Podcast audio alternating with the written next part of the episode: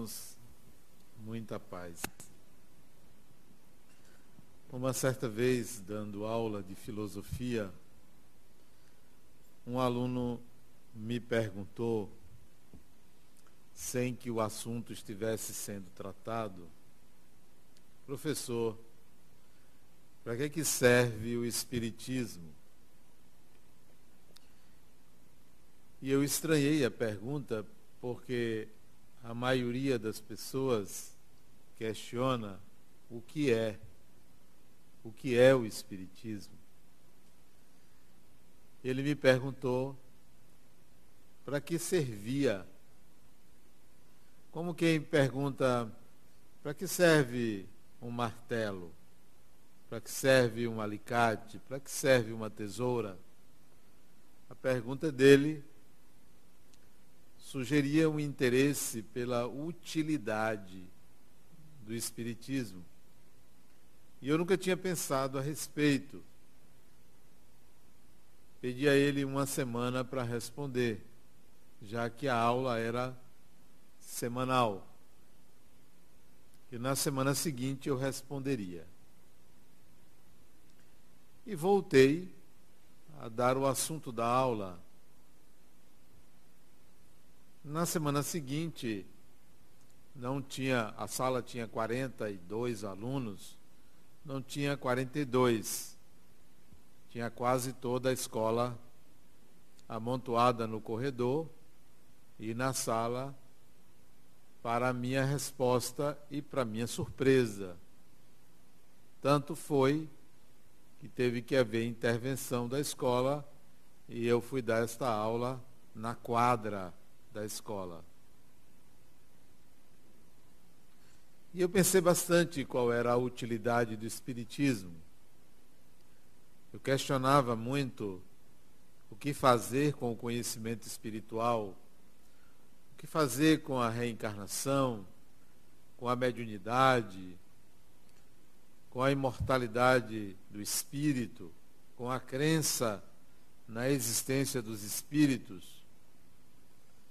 E aquela pergunta daquele aluno me fez fazer profundas reflexões, porque a resposta não poderia ser teórica, tampouco eu poderia responder algo que não tivesse utilidade para mim, já que eu não apenas era um crente espírita, eu estudava o Espiritismo, me dedicava a palestras. Então era muito mais do que alguém que acredita em ideias. Se eu fazia palestras, significava que eu estava aplicando aquilo que conhecia.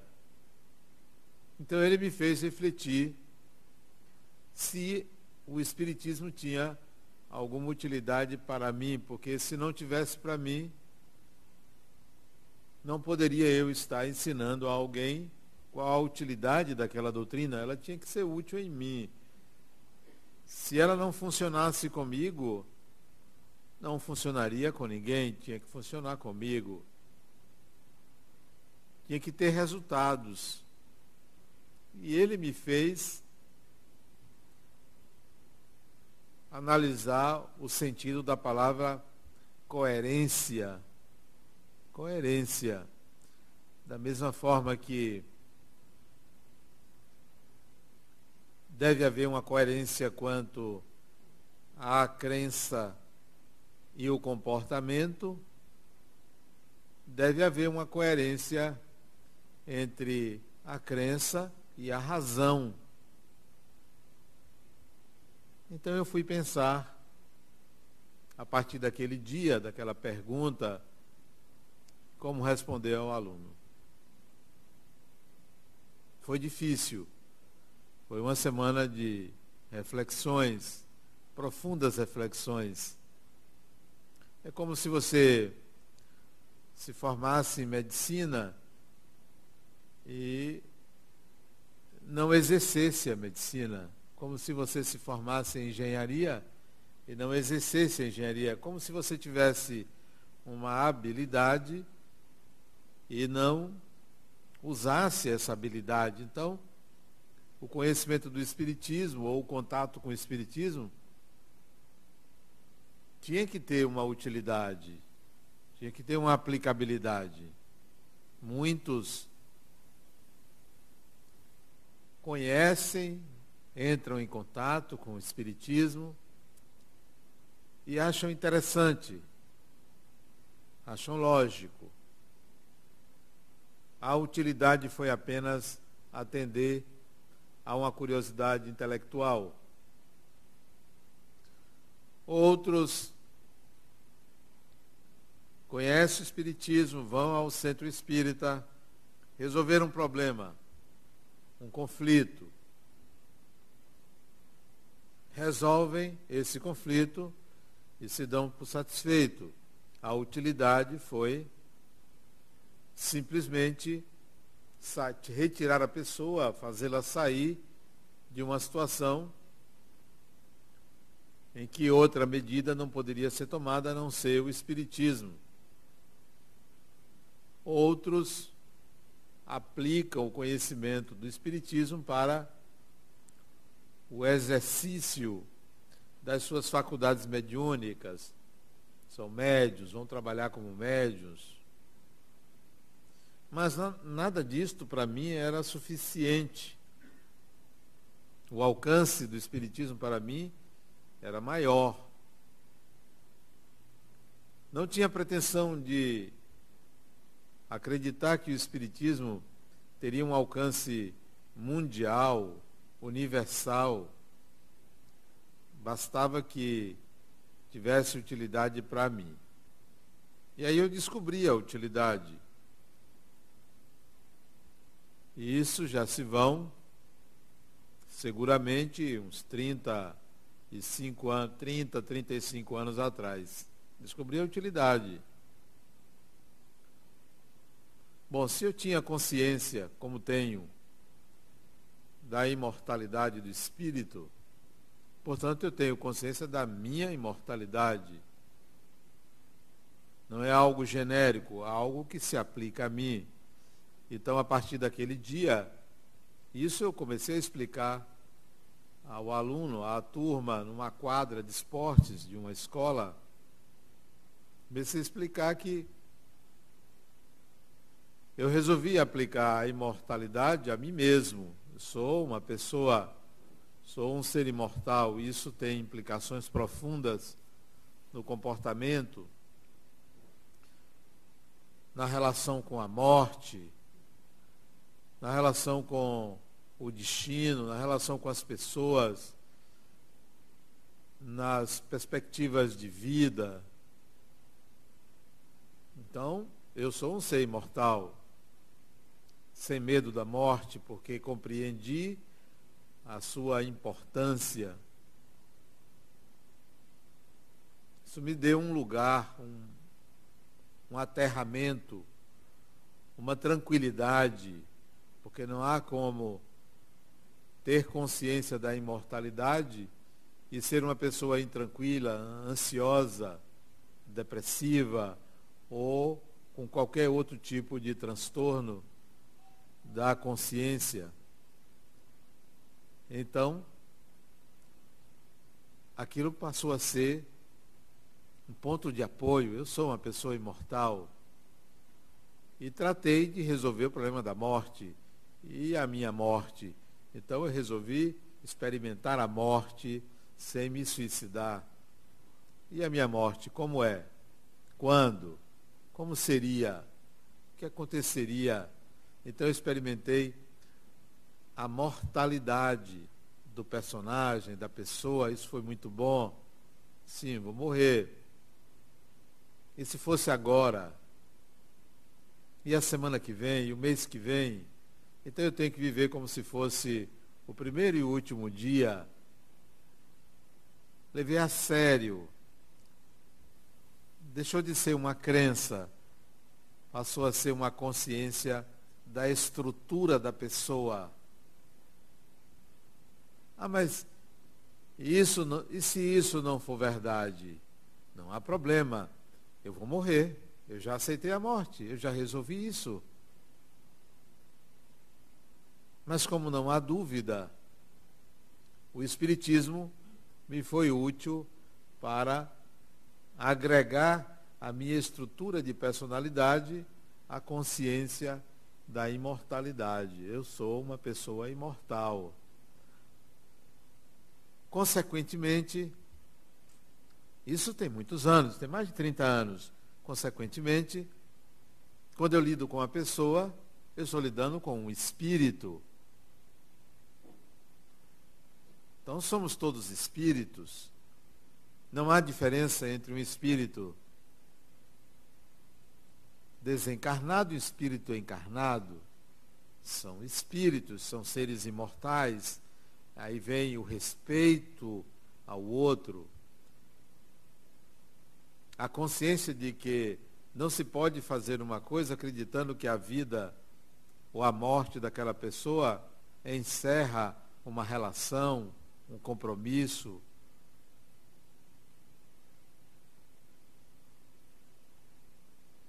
Então as pessoas são espíritos e comecei a enxergar os encarnados como espíritos e os seus processos existenciais. Né? Também foi uma ampliação da consciência analisar a vida de uma pessoa, não apenas desde que ela nasceu e até a desencarnação, mas entender que o espírito vive processos, fases, períodos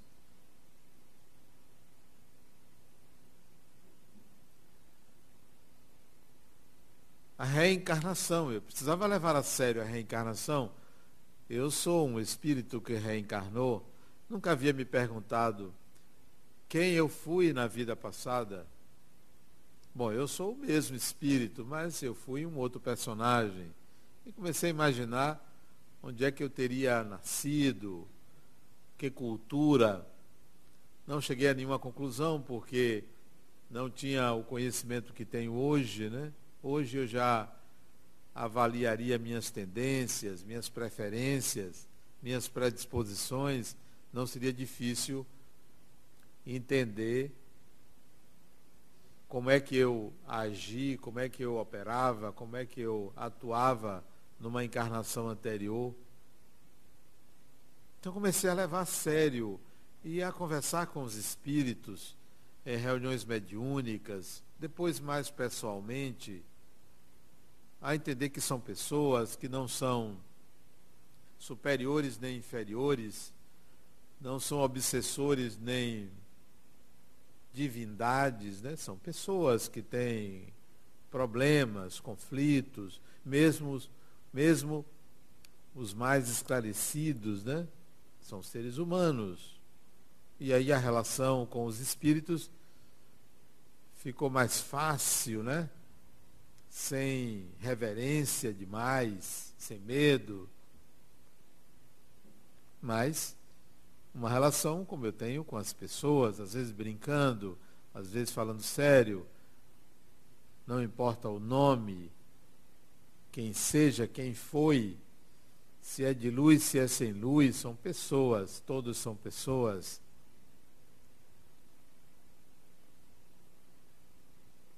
Isso mudou um pouco a relação com o espiritual, porque quando sentia a presença de espíritos na minha casa, eu perguntava quem está aí, o que, é que você quer conversar. Ou então dizia, olha, agora não posso, por favor, pode sair, eu estou na minha casa, dê licença.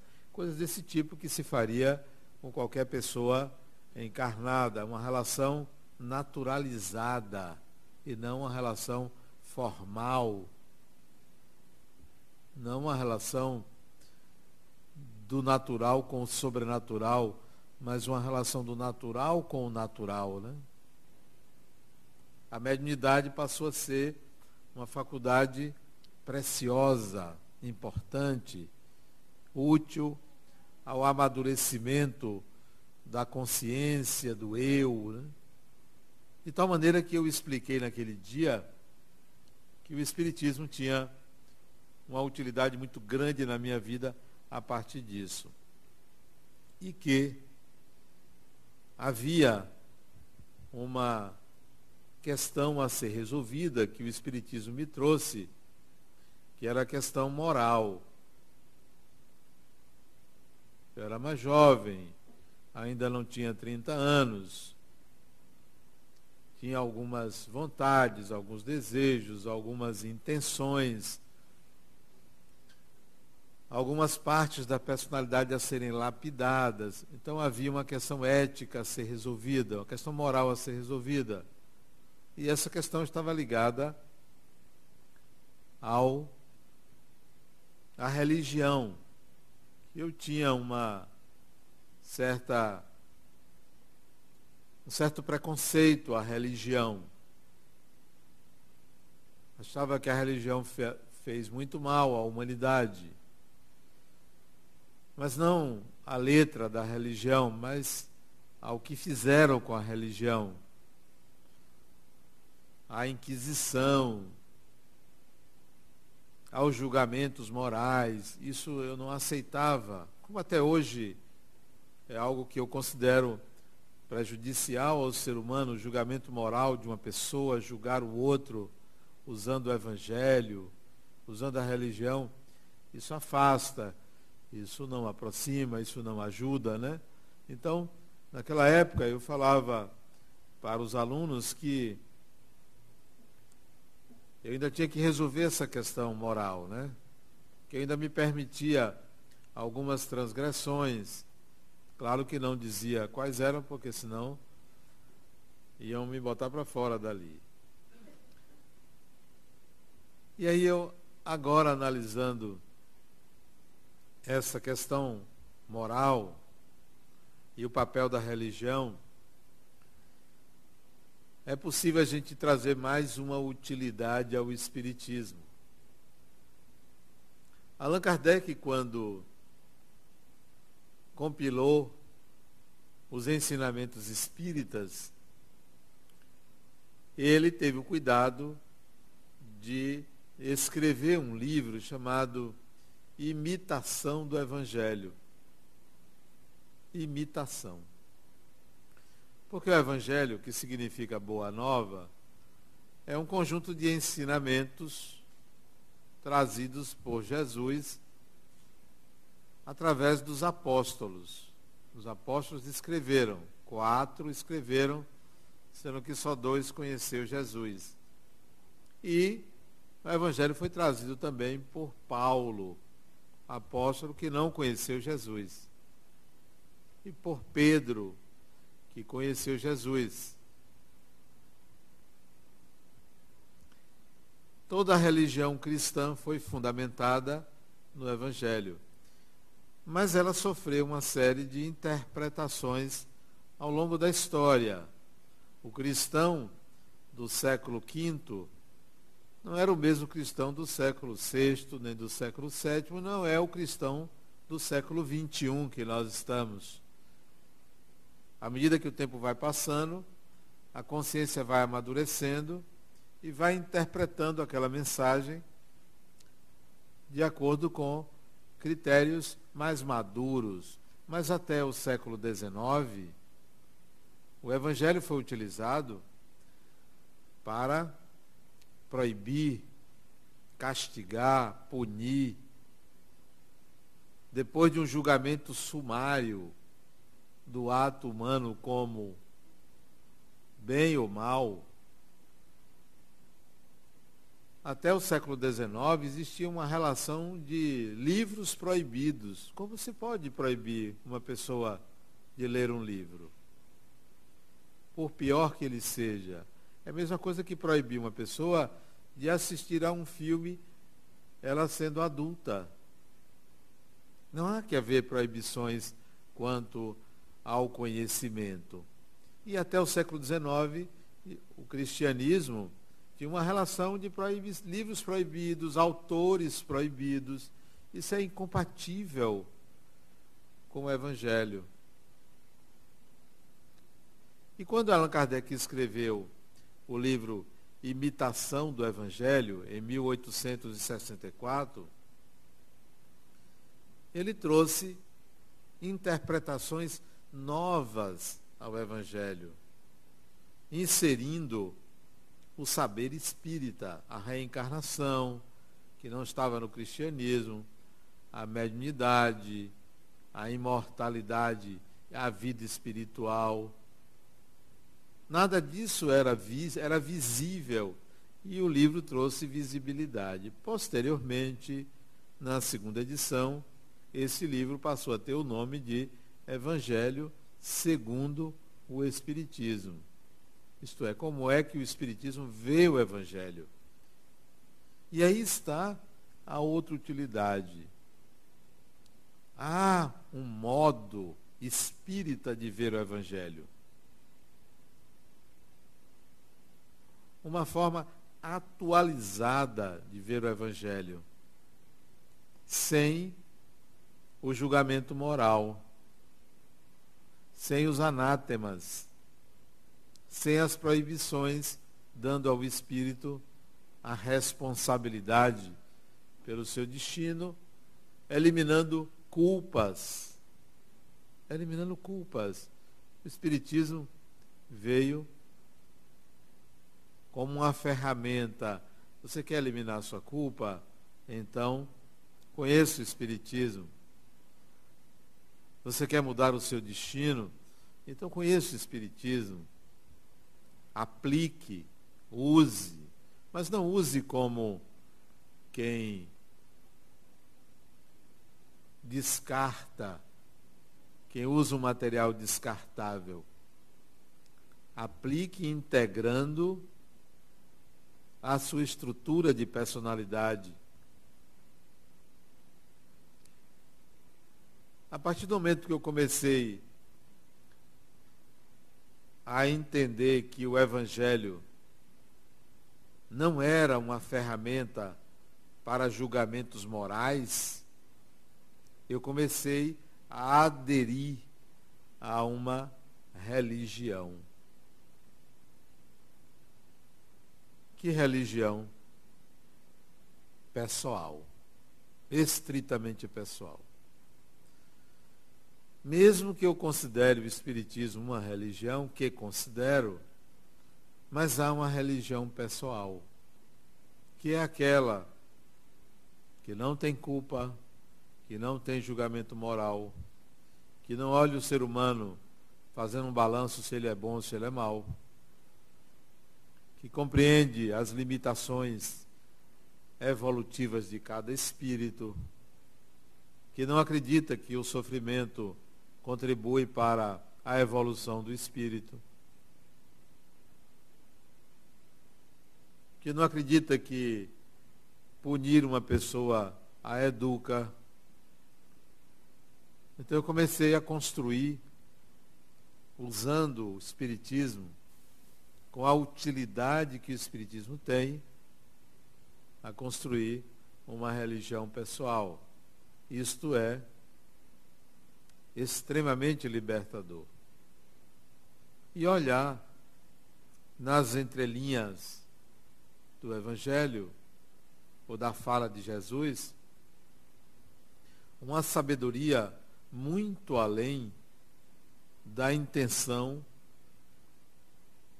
de moralizar o ser humano, de enquadrar o ser humano, como é comum o evangelho ser utilizado para o enquadramento.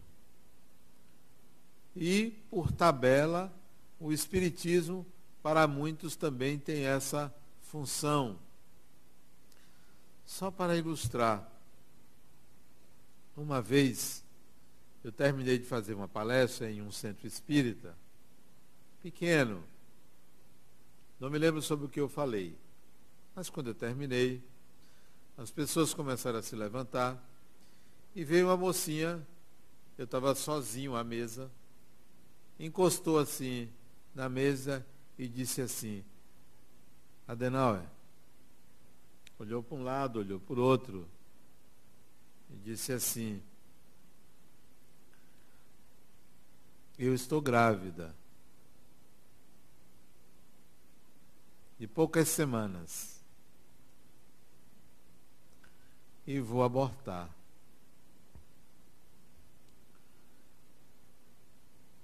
Eu perguntei, por que você vai fazer isso? Ela disse, eu não sei quem é o pai.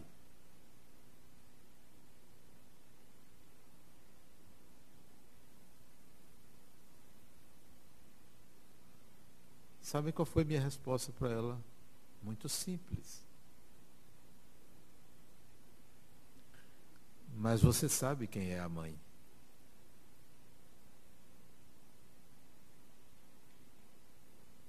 Ela saiu. Tempos depois, quase dois anos depois, ela me trouxe o menino que ela teve. e disse assim para mim: aquela resposta que você me deu, eu já não me lembrava dela, né? Ela me lembrou que ela teve ali. Aquela resposta que você me deu, me deu a consciência da importância de eu ser mãe. De eu ser mãe. Ok. Se ela tivesse feito o aborto, não partiria de mim a condenação.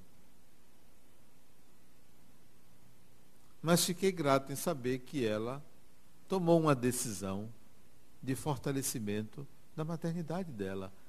Pronto. Não cabe um julgamento moral se ela teve, e como ela me contou, depois ela teve relações com dois homens no mesmo dia e engravidou ficou sem saber. Não cabe um julgamento moral sobre o comportamento da pessoa, porque quando o espírito quer vir, ele não olha isto. Ele não olha se o útero é do tipo A, do tipo B ou do tipo C. A vida precisa acontecer.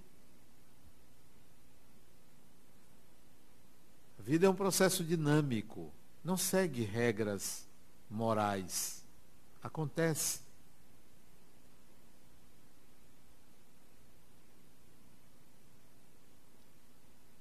A partir daquelas reflexões que o aluno me fez fazer, eu tive que resolver essa questão moral.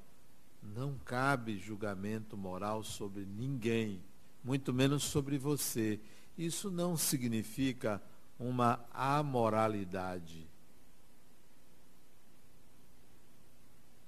Isso significa dizer que é preciso que você, eu, qualquer um de nós, haja com ética, não de acordo com a moral, de acordo com ética. E o que é ética? Se a gente fosse voltar a Platão, a ética que ele escreveu, Ética Nicômano, Poderíamos teorizar sobre a palavra ética, mas é muito simples você entender o que é ética. É muito simples. E observe que o conceito que eu vou colocar nada tem a ver com moral. Ética é a coerência interna de alinhar assim penso, assim sinto, assim ajo. Isso é ética.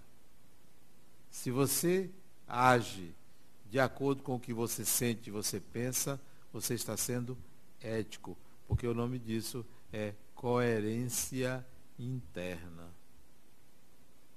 Coerência interna. Então, haja com ética. Esqueça a moral. Haja com ética. Assim penso, assim sinto, assim ajo naturalmente, pelo menos comigo, naturalmente, uma vez ou outra, eu não consigo. Talvez vocês consigam. São espíritos mais evoluídos, né? Eu nem sempre consigo alinhar assim penso, assim sinto, assim ajo. Às vezes eu digo, Adenal, está sendo incoerente.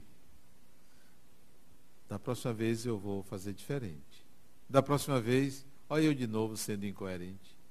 Mas eu vou persistir até o dia que eu conseguir ser 100% coerente. Nem sempre a gente consegue. Não se desespere se você não conseguir. Mas tente, pelo menos 1% dos seus atos haja coerência, 2%, vai subindo, 3, 10, daqui a pouco 50%, 70%. Olha você com 90% dos seus atos eticamente falando. Então, eu excluí a palavra moral. A palavra é ética, eu preciso ser ético. Ah, mas eu eu roubei. Ah, você roubou? A sua ética é esta? Não faça porque alguém disse que é errado. Não deixe de fazer porque a, na lei está escrito é errado fazer isso. Adquira consciência e atue de forma ética. Uma vez eu atendi uma pessoa que trabalhava numa empresa e ele roubou a empresa. Mas ninguém sabia na empresa. Ele ficou com a culpa. Ele era uma espécie de tesoureiro, alguma coisa assim. Ele fez um malabarismo financeiro lá e roubou uma quantia. Ninguém soube, nem ninguém nunca iria saber. Mas aquilo ficou. Uma culpa, né? O tempo passou, ele já tinha 13, 14 anos de empresa, isso tinha sido feito há uns 4, 5 anos atrás, ninguém nunca descobriria, mas veio o julgamento moral dele. Eu errei, eu errei, eu sou ladrão, eu sou culpado, eu mereço uma punição. E aí ele me confessou, eu quis saber o valor né?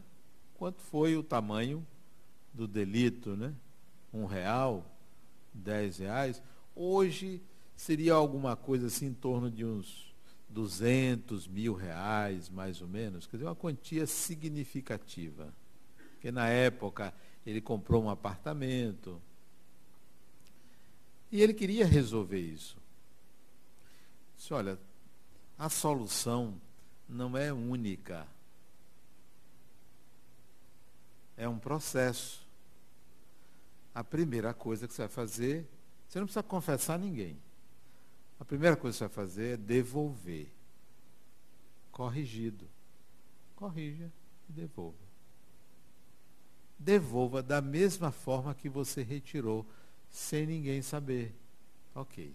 Você resolveu um problema prático, matemático, financeiro, mas não resolveu um problema ético. Porque o contrário de roubar não é não roubar. O contrário de roubar não é dar. O contrário de roubar é o respeito à propriedade, é o respeito ao bem, é o respeito ao trabalho de obter. Resolva matematicamente devolvendo. É possível que se é. Eu vou trabalhar, vou juntar dinheiro, já tenho uma quantia, vou devolver. Agora vamos a, ao mais importante. Você roubou. Você tem que aprender a não roubar. E para aprender a não roubar, é valorizar o trabalho, que você não valorizou, você optou por uma forma mágica para obter as coisas. Que tal você agora aprender a trabalhar e não ganhar? Como assim? Filantropicamente. Vai trabalhar de graça. Quantos meses você precisa trabalhar para ganhar esse dinheiro? Ah, tem que trabalhar três anos. Pronto. Três anos, oito horas por dia, trabalhando filantropicamente. Como você tem atividade, você vai trabalhar seis anos, quatro horas por dia, 12 anos, duas horas por dia, 24 anos, uma hora por dia. Pronto. Escolha. É uma forma. Olha que coisa maravilhosa. Você, para resolver um problema, basta trabalhar. Nós não podemos fugir de nós mesmos. A gente pode fugir da justiça. Claro, ele fugiu. Ele roubou. Ia devolver. Devolveu. Mas e você? Como é que você fica? O problema não é com o outro, não é com a empresa, não é com a polícia, não é com a justiça. O problema é com você. O seu problema é com você. Então, Estabeleça um plano, plano de trabalho, para você resolver o seu problema, porque ele mora com você, ele não mora com o outro. Eu posso enganar todo mundo? Pode sim, e tem gente que engana encarnações. Enganando. E bote enganador, que é muito enganador. Mas, e a própria pessoa? Você não consegue se enganar. Um dia você vai descobrir que o mendigo que você dá esmola é você. Vai descobrir que a pessoa que você vai visitar no hospital doente é você. Vai descobrir que o inimigo que você precisa perdoar mora com você, é você. Aí você vai dizer, poxa, e agora? Como é que eu faço? Pois é, não tem saída. Ah, então eu vou me matar. Não tem saída. Não morre. Não tem saída para o espírito senão ele entrar em contato consigo mesmo, o que é uma revolução. É um acontecimento altamente explosivo entrar em contato consigo mesmo. Sabe o vulcão Kilauea? Lá no Havaí, ou da Guatemala, ali é você entrando em contato com você mesmo. É aquilo ali. No Evangelho, Jesus chama isso de haverá choro e ranger de dentes. É quando você entra em contato com tudo que você negou de você, achando que você é boa coisa. Achando que só existe um lado da moeda, né? não existe o outro. Nós não podemos escapar da gente. Mas o bom disso é que isso não é uma ameaça. Você não vai ser punido pelas tentativas de escapar de você mesmo. Você não vai sofrer por isso, não vai ser castigado, não vai para um inferno, não vai para um umbral. Você vai conviver com você. Pronto, só isto. Só isso. Não tem, tem punição. Quem mata, quem rouba, não vai voltar para ser morto ou ser roubado, não. Se você rouba, vai conviver com ladrões, com a capacidade de roubar. Se você mata, vai conviver com pessoas que têm a capacidade de matar e assim sucessivamente. Você vai lidar com você mesmo, o que é um, uma. De um lado uma coisa boa, do outro lado uma coisa ruim. O Espiritismo veio para isto, para oferecer a você a imortalidade, não como prêmio, mas como descoberta de uma condição original. Você não conseguia enxergar isso, tinha um véu atrapalhando. Então, o Espiritismo diz, ó, oh, deixa eu tirar esse véu aí. Pronto, olha aí, agora olha quem é você. Olha que coisa maravilhosa é você, porque o Espírito é a maravilha do mundo. Não tem coisa melhor do que o Espírito. Não tem paisagem, não tem montanha, não tem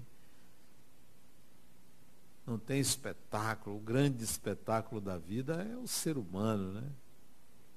Mesmo que seja barrigudo, gordo, preto, vermelho, amarelo, cor-de-rosa, careca, doente, saudável. O ser humano é obra-prima de Deus, né? É a coisa mais fantástica que existe, é um mistério ser humano, né? Eu trabalho com a mente humana, atendo N pessoas, e até hoje eu me eu declaro a minha ignorância quanto ao funcionamento da mente humana, porque cada pessoa é uma pessoa em especial, né? Não tem, não, ninguém repete ninguém. A diversidade é a grande unidade da natureza, é a diversidade, né? Pensa que existe o ser humano. O ser humano é um arquétipo. Uma pessoa é uma singularidade. Não tem ninguém igual a ninguém. A gente, a gente quer ser igual, mas não consegue ser igual, porque não há igualdade, né? há diversidade. Somos diversos numa tentativa de é, nos sentirmos iguais. Mas o desejo de ser igual é para aprendermos a fraternidade. Não é porque nós somos, porque não somos. Nós somos num processo de aprendizagem e desenvolvimento de habilidades. A habilidade de ser fraterno vem com a consciência da igualdade. Mas não há igualdade. Somos diversos, porque conviver com a pessoa é sempre conviver com o diferente. Não tem igual. Não tem ninguém igual a ninguém. O Espiritismo veio para descerrar esse véu que dificultava a visão da imortalidade. Que as religiões, algumas teimam dizer que não existe, outras que é, morreu a gente vai se dissolver num todo, outras dizem que morreu vai para o inferno, para o céu, para o purgatório, não sei lá para onde, vai para o lado de Deus, tem um bocado de teoria. Mas o Espiritismo afirma uma coisa fantástica, né? Morreu, sabe para onde você vai? Para junto de você mesmo, não tem saída, né? Eu tenho um paciente que disse, Adenal, eu já falei para minha família, quando eu morrer, eu quero que você faça, você vá para o velório e faça uma palestra. Antigamente as pessoas me convidavam para passear de arte, né? Agora para velório, né? Se eu vou. No seu caso eu vou, mas eu tenho uma exigência. Eu vou no seu velório. Você vai querer ser o que? É, é enterrado, cremado? Ele disse, cremado. Depois eu vou na cremação. Vou lá falar. Né? Você me dá seus dados, seus malfeitos na vida, né? Tudo eu vou falar. Mas eu tenho uma exigência. Qual é? Que você esteja presente. Se você não estiver presente, eu não vou querer falar. Mas eu, eu morri. Não, o que é que tem? A morte não vai retirar você da possibilidade de estar presente. Eu vou querer que você esteja presente, porque eu vou dizer, olha, ele inclusive está aqui, né? Ele, inclusive, porque ele me prometeu. Então, você promete que vai estar presente. Vamos naturalizar a morte. Esses dias faleceu uma amiga, Fátima, ela foi colaboradora aqui da fundação, ela era dona do pastel do Carioca, né? Ela desencarnou, ela tinha um câncer, né? Não tinha um não, tinha vários cânceres. Lutou muito, uma guerreira. Desencarnou. Acho que foi sábado passado. Foi sábado. Ou foi sábado ou foi domingo. E eu me lembro de Fátima, né? Aí quando a minha irmã me falou que ele, ela havia desencarnado, eu disse, ô oh, Fátima, que bom que você voltou. Apareça lá. Você ia até o São João, apareça. Você colaborava muito, apareça lá. Sabe por quê? Naturalizar. Pesar pela morte? Não. Por quê? Isso não é uma crença, é uma consciência. Então apareça lá, Fátima. Obrigado pelo tempo que você ajudou.